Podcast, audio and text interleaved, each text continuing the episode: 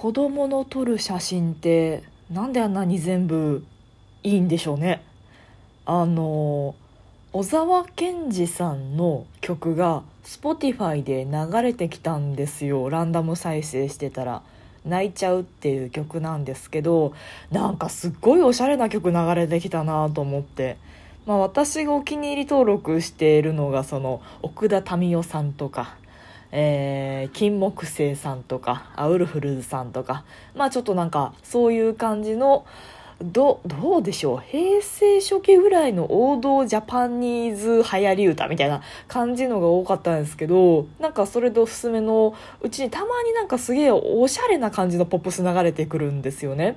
で大沢健二さんのその「泣いちゃう」っていう曲が流れてきたんですよ。でパッと聞いて一番最初パッと聞いた時おなんかすげえおしゃれと思いながらこれがあのかの小沢健二なんだへえと思いながら聞いてたんですけど、まあ、ぼんやり歌詞をこう聞いてたら感染症っていうワードが出てきたんですよ。え？と思って何の話？と思ったらなんかどうやらコロナ禍で作られてコロナ禍でのことを歌った歌なんですよね。でまあまあ1回目その流れてきて聞いた時はああへえこんな歌あるんだふん小沢健二ってこんな感じなんだへえと思いながらさらっとね流してたんですけどまあその多分数日後かな急にまたその小沢健二さんの「泣いちゃう」の曲が頭にふっと浮かんできて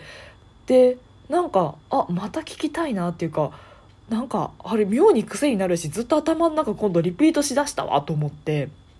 でそもそも小沢健二さんとは誰ぞやっていうのが何ぞやどんな方なのかっていうのが私あんまり知らないんですよね世代じゃないというかそれこそ今言ったその小田民生さんとかそのウルフルズさんとかっていうのはもう父親の影響で聞いてただけであって別にリアルタイムでどうこうとか例えば私の同世代の人ががっつり聞いてるかっていうとみんなまあまあ親の影響とかなんかそんな感じで聞いてる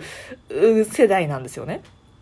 でそういえば全然知らんな。なんか有名というかなんでしょう。全然知らない、うん、名前は知ってるしすごい人なんだ。一時期すごい人気のあった方なんだっていうのは知ってたんですけどじゃあどんな経歴かとかどんな曲を歌ってたのかとかなんかそういうの全然どんなテイストの曲かとか本当何も知らなかったのであ何も知らないな。ちょっと調べてみようかなと思って小沢健二さんのことを調べたんですよ。であのまあウィキペディア見たりとかしてましたけどツイッターのアカウントがあって小沢健二さんの。でねそれ見てたらめちゃめちゃいいんですよね。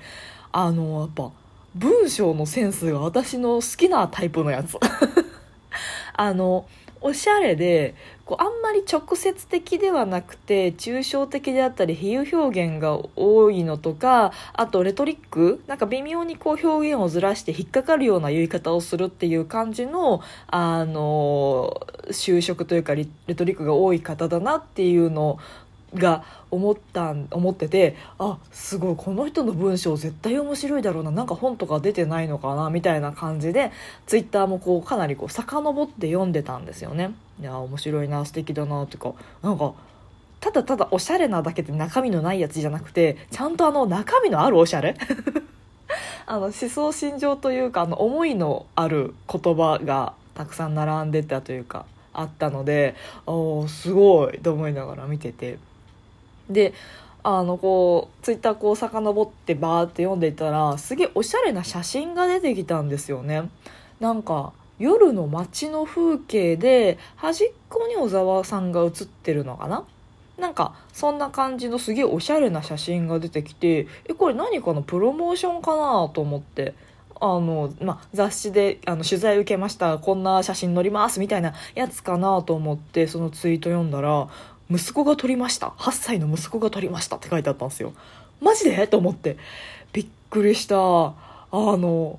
まあミュージシャン？アーティストさんのお子さんなのでそれはまあちょっと環境としても周りにそのいい音楽であったりとかいい文章であったりとかが溢れてる環境で多分もうなんだろう。ハイセンスなものって言ったらいいんかな。なんかそういう洗練されたものに囲まれて育ってるわけですからきっと息子さんも。だからそうやってセンスが磨かれてあのふと何気なくお父さんの写真を撮ったけどあのすごいおしゃれに撮れるみたいなあのもう父のセンスを受け継いでるみたいなそんな感じなんのかなと思って、まあ、その写真すごいなと思って見てたんですけど。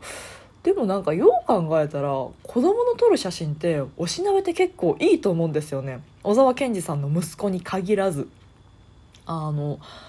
私いとこが、まあ、年の離れた結構年10ぐらい年の離れたいとこがいるんですけどその子もまあ子供ってカメラ好きじゃないですか。まああの撮らせて撮らせてみたいな感じであの勝手に撮ってきて見て見てみたいな。あるじゃないですか、まあ、風景として。親戚の集まった時の風景として。は、まあ、あるじゃないですか。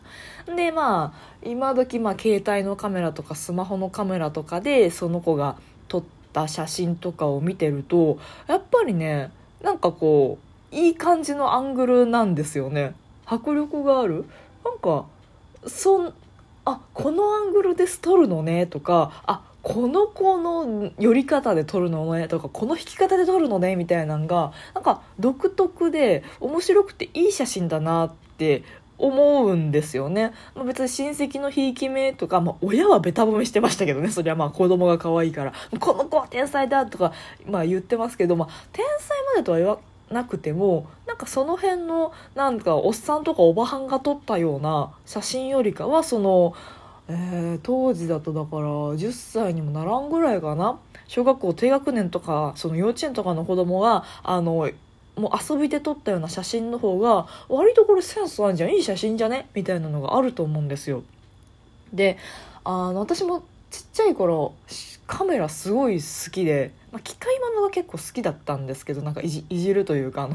目覚まし時計とかも分解しそうになるみたいなねあとリモコンも必ず電池あの外しちゃうとかあのどっかからネジを緩めてこう半分に分けて中身見れないかなみたいないたずらをよくして怒られてたんですけど、まあ、その系統でカメラもまあまあ触らせてもらってで写真よく撮ってたんですよね。でえっとね父親の実家が猫屋敷だったんですよ。多い時で20匹近く猫が飼ってたっていうかもう住んでた。あの猫が住んでる家に人が間借りしてるみたいな感じですげえ猫だらけだったんですけど、まあ、その猫ちゃんの写真とかそれこそ親戚の集まりの時の写真とかを撮ってってであの文記が撮った写真ということでアルバムにも閉じてあったりするんですよねでそれをいざちょっと大きくなってからとか大人になってから自分がその幼稚園とか小学生の時に撮った写真を見返してみると悪くないんですよね猫だって吠えたい。この番組ではリアルではちょっと喋りづらいこと、だけど誰かに聞いてほしいこと、日々の雑多な所感をいかに言葉にできるか鋭意挑戦中です。少しの間お付き合いいただけますと幸いです。なんか猫1匹取るにしてもなんかすげえ近づいて取れてたりとかこの表情猫するんだみたいなあの大人の目線だと撮れないような写真がやっぱり子供だと撮れるんだと思うんですよ。あの小沢健二さんの息子さんも私のいとこもそして私自身もたまたま3人ともセンスが良かったのかもしれないですけどでもやっぱりみんななんか子供が撮った写真ってセンスいいと思うんですよね。でなんでセンスがいいと感じるのかなんか大人の撮った写真と違うなってなんで感じるんだろうって考えててまああの多分目線が違うんですよね。ちっちゃい。小学校低学年とかだったらもう身長その1 2 0センチとかじゃないですか。で大人になると大体ちっちゃくでも背の低い人でも1 5 0センチぐらいでしょ。そもそも目線が全然大人と違ってでそこのそこの1 2 0センチとか1 1 0センチベースで見てる世界から写真を切り抜こうとするからもうそれだけで大人にとっては新鮮味があって面白いなって感じるのとあとあのうまく撮ろうとしないんですよね。あのもう大人になっちゃうと大体いい感じの映える写真ってこんな感じでしょみたいな先入観があってじゃあ被写体は真ん中に入れましょうとかじゃあ、えーと、逆光にはならないようにこの角度から撮りましょうとかあのちょっと斜めに撮った方が猫ちゃん可愛く見えるよねとかなんかいろいろ邪念が入ってるんですよねうまく撮ろうっていう邪念が。でも子供ってそういうあのいい写真ってこんなんでしょみたいなあの変なインプットがないから純粋に自分の目で見た風景を純粋に切り抜くんですよね。だからきっと大人が見た時におこの写真なんかすごいセンスいいとかえ見慣れない感じはするけどなんかいいねって思うのはきっとその子供ならではの目線とこのあの変なインプットのない汚されてないこの感じがきっと子供の撮る写真をなんか良いものにしてるんじゃないかなという私の見立てですね。なんかそう考えるとやっぱりまあ子供ってすごい純粋な存在